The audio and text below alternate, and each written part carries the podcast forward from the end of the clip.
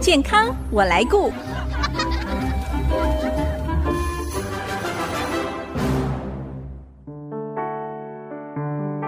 听众朋友，大家好，我是王淑荣，欢迎收听《健康我来顾》节目，一起关心你我的健康。现在正是秋高气爽的好天气，终于可以关掉冷气了。我们到户外享受自然凉风。不过，听众朋友，当气温越来越下降，很多的病毒细菌哦，就潜伏在我们生活当中哦，蠢蠢欲动。像是流感啦、呼吸道融合病毒、肠病毒、腺病毒等等，一旦感染，如果病况严重，不只是需要就医，恐怕还要住院治疗。在少子化的世代，每一个孩子都是父母的宝贝，所以今天我们特别邀请到新竹市立马街儿童医院儿童感染科戴玉玲医师来跟大家聊一聊儿科秋冬常见的疾病。我们做家长的要怎么样来提前预防，也留意孩子有哪些身体异常的状况，还有如果孩子真的感染了，在照护上有哪些需要特别留意的。我们先欢迎戴玉玲医师，玉玲医师您好。苏荣姐好，各位听众大 家好。听说孩子们都叫你戴戴医师，是不是？对，没错，在医院叫戴戴。嗯，好，那我还是称你玉玲医师好了。没问题嗯，玉玲医师，其实从今年的秋天开始哦，儿科住院的病例相较前两年好像有上升变多的趋势。那是不是因为现在疫情解封了，不用戴口罩，大家也比较疏忽了这个手部啦，还有防疫的动作，所以就有流感上升或者是儿科疾病感染的机会呢？是的，没有错。嗯，在这个后疫情的时代，的确是大家将这些口罩啊都慢慢脱下来，然后人与人之间也比较有更多的交流，彼此的旅游、聚餐等等的，那就让这些呃疾病有散播的这个机会。是那另外一个很重要的是，我们所谓的免疫负债，就是即便有在这个呃人与人交流、病毒散播的情况，可对是为什么这么多人的生病呢？是因为我们大家对于这些病毒或是细菌的这个抗体是不足的。对，，在过去这两三年的期间，大家很少的生病是因为有疫苗，对不对？嗯，对，还有我们大家都会戴口罩啊，比较不会去是聚餐啊、旅游啊，所对以就不容易生病了。的确，这个免疫负债的危机哦，也是现在大家很关注的。有儿科医师特别讲说，其实不止儿科医师啦。是，呃，一般加一科，许多感染科医师也说，真正的大魔王就是每一年秋冬的这个流感，对不对？对，没有错，就是流感。嗯所以要预防这些，除了疫苗之外，这种防疫的工作还是不能省的。对，没嗯有错，就是我们一个疾病大概就是有三个部分，第一个就是我们病毒本身的状况，对然后第二个是我们这个免疫力。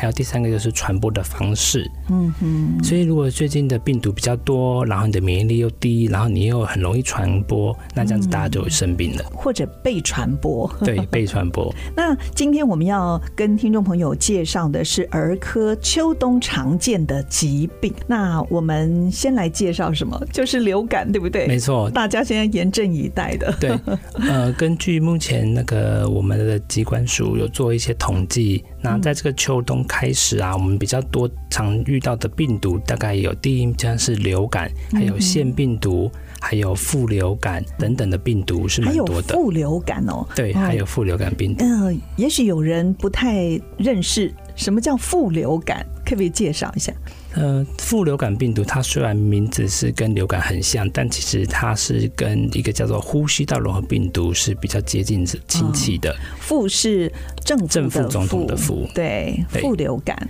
大家也比较少听到这个病毒在过去的时候，对因为没有这么的流行，呼吸道融合病毒，这算是一个新兴的病毒吗？这个也都不是，都已哦经存在我们的社区已经几十年的时间了。哇，嗯只是大家以前都是少部分零星的嗯感染，可能一个班上就一两个同学得到呼吸道融合病毒或是是副流感病毒，但现在呢，可以说是全班可能有三分之一或二分之一都有可能会有副流感病毒或是呼吸道融合病毒的感染，得病的人多了，所以大家才想到哇，原来有这个病毒的存在。嗯，副流感、哦。对，哎，那我们讲到流感哦，其实流感病毒也有分不同的种类，像 A 型或 B 型。是那今年主要是以 A 型为主，是吗？对，目前的话呢，我们流感的确是有分 A 跟 B，那大部分的情况都还是以 A 型是的流行是比较常见的。那他们的话，像会造成我们的这个喉咙痛啊，或者是肌肉酸痛啊，嗯全身的疲惫啊等等的这些的症状，就是流感症状哦。对哦还会有高烧吗？会对，没错嗯，高烧也是会的，大概烧个三五天左右。是，其实大家最怕的是，如果控制不好，就会所谓的并发症的发生，对不对？那可对能会有哪一些并发症呢？比较常见的、比较轻微的并发症，就像是中耳炎、还有肺炎嗯或者是鼻窦炎等等，算轻微的。哦，这个算轻微了，这个算轻微，嗯但是严重的呢，就是我们说的脑炎对、心肌炎是这两个部分，就是严重的并发症，甚至会有生命的有危致险，命的危险哦有致。命的危险。其实会感染到流感病毒，它是有一些特定的高危险族群，对不对？没像有错，儿童、婴幼儿，这个也是高危险族群之一。对，苏文姐说的是，嗯大概两三岁以下的小孩。那特别是六个月以下的小孩，然后还有一些先天疾病的孩童，一些嗯是神经方面疾病或是心肺疾病，还有成年人也是。成年人的话就是有慢性疾病，或是六十五岁以上的老人，对，还有长期服用一些免疫抑制的药物等等的，都是流感重症的高危险族群。嗯哼一旦得到了，可能会有致命的危险。是，所以一旦确诊，它治疗的方式就是要使用克流感，是不是？所以连小小的六个月以下的婴儿也可以使用这样的药物吗？有的，呃，好在的就是，虽然流感是很严重的，但它是有药物可以去治疗，然后对减轻它的这个疾病严重度的。是包括连新生儿一个月以上的孩子都可以使用流感的治疗药物，嗯像克流感这一类的药物就是。是，还需要再加一些症状治疗吗？比需要方是高烧啦，或者是全身酸痛、肌 要肉酸痛。很特别的是，这个克流感啊，这个药物是抑制这个流感病毒的复制，所以它已经在你身体里面的流感病毒，它是没有办法透过克流感去杀死它们的，啊、所以呢可，是可以抑制它的复制。复制。所以呢，有些呃爸爸妈妈可能会觉得小朋友吃克流感之后，还是有再烧个一两天，这个嗯是正常的正常的现象，所以还要再搭配一些退烧药，甚至一些感冒、咳嗽、流鼻水、化痰的药物，来让嗯小朋友能够比较舒缓他的症状。是，诶，讲到发烧哦，小孩子到底发烧体温到几度才算是发烧呢？嗯这个的确，我们很常说，有种烧叫做爸爸妈妈觉哎得烧。还有阿公阿嬷烧， 对， 嗯，其实，在医学上呢，发烧的这个定义啊，就是我们核心体温、中心体温大于三十八度 C。嗯，三十八度。那我们可是我们常常都是腋温呐、或者是舌下，对不对？对其实还有这小些朋友肛温，没错，那我们核心体温就是指耳朵的温度哦跟耳肛门的温度。所，OK，以耳朵的耳温跟肛温三十八度嗯就算是就算发是烧。发烧了。那如果是腋温的话呢，一般来说要加个零点八度，就是哦说腋温三十七点二度就算发烧了。诶，那小孩子如果一有发烧的状况，我们是要积极的让他退烧吗？嗯，这个问题非常的重要。嗯呃，一般来说，如果小朋友他没有一些先天的疾病，嗯，或没有心肺方面的疾病，或者是没有热痉挛这个病史，热痉挛就是发烧会抽嗯抽筋、筋全身抽搐的嗯。如果没有这些病史，那小朋友发烧的话是不用积极退烧的，因为嗯，发烧等于是我们的免疫系统正在在打运仗作。对对，他正在敲一个钟，就说：“哎呀，有敌人入侵喽，有病毒细嗯菌入侵了，我们的免疫系统赶快出来对付他们吧。”嗯是是在这个敲钟的动作，嗯然后呢，我们系统就会赶快，免疫系统就会赶快活跃起来。嗯，所以这所以在时候反而不用太积极，用很多大量的退烧药物，对对不，对，一开始嗯初期可能三十八度多的时候是不需要用太多的这个退烧药嗯，就是多喝水休息就好了没错。嗯但是如果呢是到有点不舒服，因为通常三十八点五或是三十九度以上啊，我们的小朋友就会不舒服。嗯对，就哭闹，全身酸痛，对，有病对恹不对恹。的，吃不下，睡不好，是这种状况呢，我们就要让他来退烧，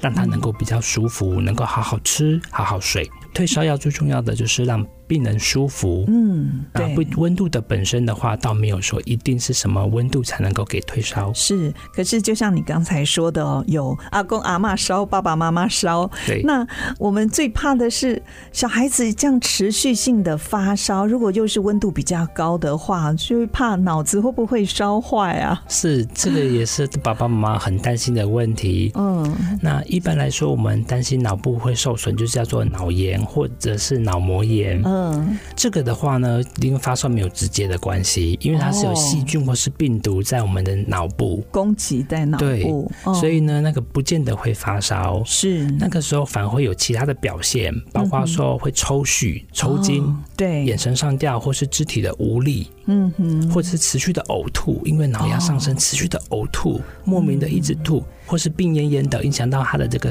呃神经或是认知，嗯，对，他会就是说不出话来，然后看到怪怪的东西等等的这一些，哦或是个性的改变，反而是让我们担心有比较脑炎或严重脑膜炎的的现象。那就要赶快送急诊，尽快就医，对不对？就是不要没等了错。。如果有到这种很奇怪的这个意识的丧失啊，或是持续的呕吐、抽搐等等的，嗯那就是要送医。如果是单纯的发烧，这个温度本身的话，它并不会直接影响到脑部。嗯但是如果家长还是很担心，一定要有一个温度来放心的 话呢，那我们可以说四十一度以下，大概是不用 担心脑部会受损。哇，四十一度哦，我还以为大概三十九度就要送医了。很多爸爸妈妈会这样担心，没错。哦是但是以脑部来说，四十一度以下的话呢，是可以先都还可以吃药承受的，嗯可以先吃药，先对服用退烧药或是塞退烧的塞剂，让它降温舒服。哦是但如果到四十一度以上的话，那就真的是太高了， 对，就会可能要住院治疗了，就会建议直接送急诊。好，其实有些家长也会很疑惑，说：“哎，我没有带小孩出门，为什么孩子还是会被感染呢？”那休息一下，待会还有其他儿科秋冬常见的疾病跟听众朋友分享，马上回来。我在乎我能够我来改变。With I see miracle comes again。I see 九七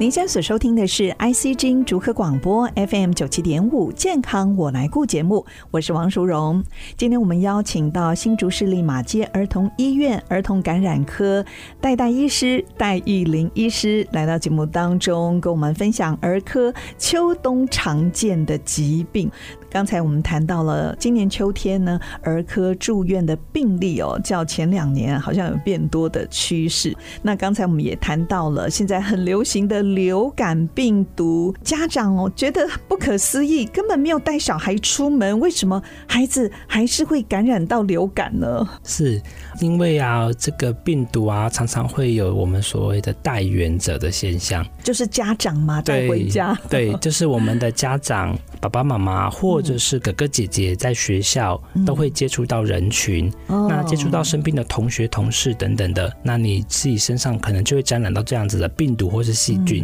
那因为自己的抵抗力比较好，所以当这些病毒细菌压着，并没有发对病。就没有症状，所以也不知道哇，其实已经感染到小小孩了，是，或者是一哦点点喉咙痛痛痒痒不舒服而已，没有觉哦得太大的不舒服。是那在回家的时候呢，就将这样的病毒传给家里面比较小的孩子，嗯那他们抵抗力比较弱，那就会容易发病。是那第二个呢，就是有一些细菌是会留在我们的身体里面的，像我们的鼻子，其实是很多细菌喜欢住在那里面，哦，平常不作怪，但是当我们生病的时候啊，我它就免会疫作力怪。对，免疫力下降，没错，就是鼻子甚至喉咙也是有很多的病毒细 菌。对其实平常都在，所以，如果家长觉得自己身体好像不太舒服，或者是最近比较要频繁进入人多的公共区域的话，最好回家带小孩还是要戴个口罩哦。是没有错，而且甚至是我也蛮会鼓励家长，如果回家，你可以稍微就是洗个澡、冲个澡，对，哦让真身上的一些外面的病毒细菌能够稍微的清掉。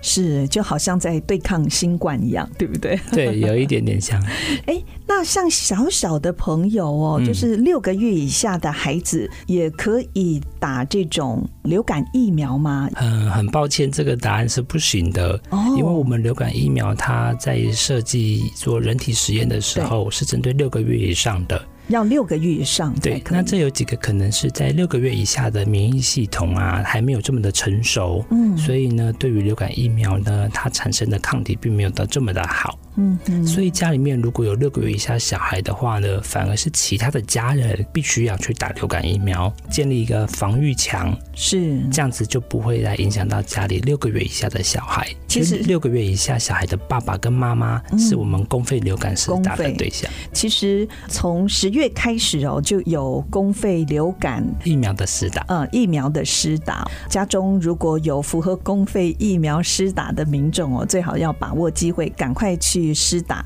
那另外呢，也蛮建议的，就是如果能够自费的话，自费也是一个选项。嗯，对，没错。其实我们现在的自费的呃疫苗啊，也是蛮好的，蛮多种的。对那像流感啊，如果你不符合公费资格的话，蛮建议的。譬如说，爸爸妈妈可能是三四十岁、五十岁不到符合公费资格的，是。就可以去自费施打，保护自己也保护自己家里的小孩。嗯，那刚才节目一开始，我们也谈到秋冬常见的疾病叫做腺病毒感染，这个呼吸道的疾病，这个好像是今年除了流感之外，也是大家关注的一个传染病。 嗯，是。腺病毒的话呢，它其实会让一个孩子烧很久，我们给他一个绰号叫做“烧酒鸡”。哦，烧烧酒鸡鸡，因为一嗯旦孩子感染腺病毒发病，大概可以烧五到七天的时间。哇，这么长那。每一天都是高烧三十九到四十度的高烧，哇，就是烧烧退退，烧烧退退，对，很难降温，很难降温。哦对，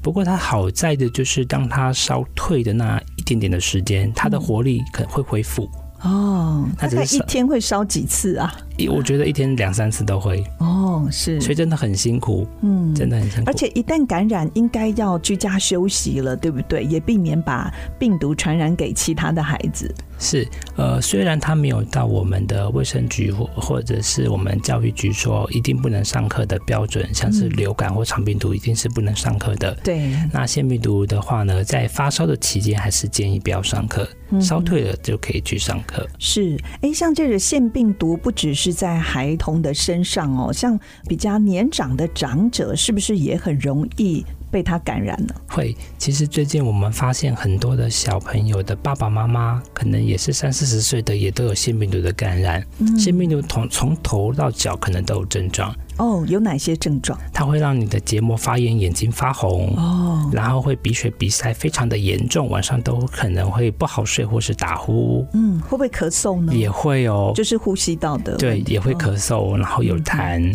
那甚至有一些腺病毒的孩子，他会呕吐或拉肚子，拉肚子的症状哦。对，他症状是蛮多元的。诶，所以一定要到医院请医师做诊断，才能够确诊到底是什么样的病毒。像轮状病毒也是会拉肚子啊。是，所以腺病毒现在是有快筛的，所以我们可以做腺病毒的快筛。那它的感染途径呢，也是飞沫传染。没有错，它也是飞沫传染，就接触到腺病毒的病人的口水就会传染到了，那甚至是有粪便也有机会传染到。嗯，对。所以现在呢，虽然新冠解封了，大家都可以脱口罩，不过我还是看到哦，在一些特定的场合，特别像医院啦，或者是要做大众嗯交通工具的，嗯大家好像还是有这个警觉哦，都会戴上口罩。对，我觉得口罩的话，如果是在户外的话，通风的环境啊，大家可以这放个可以心不脱必下。，对，那或是在学校上课也可以脱掉。是，但只要你自己有不舒服，我会建议你自己戴口罩。对或者是你发现身边的人开始有点咳嗽啊、鼻血不舒服的时候，嗯对他不戴，那就是就我们我自己们在 自己来保戴。护自己，那的确，在密闭的环境，不太确定旁边的人是不是有生病，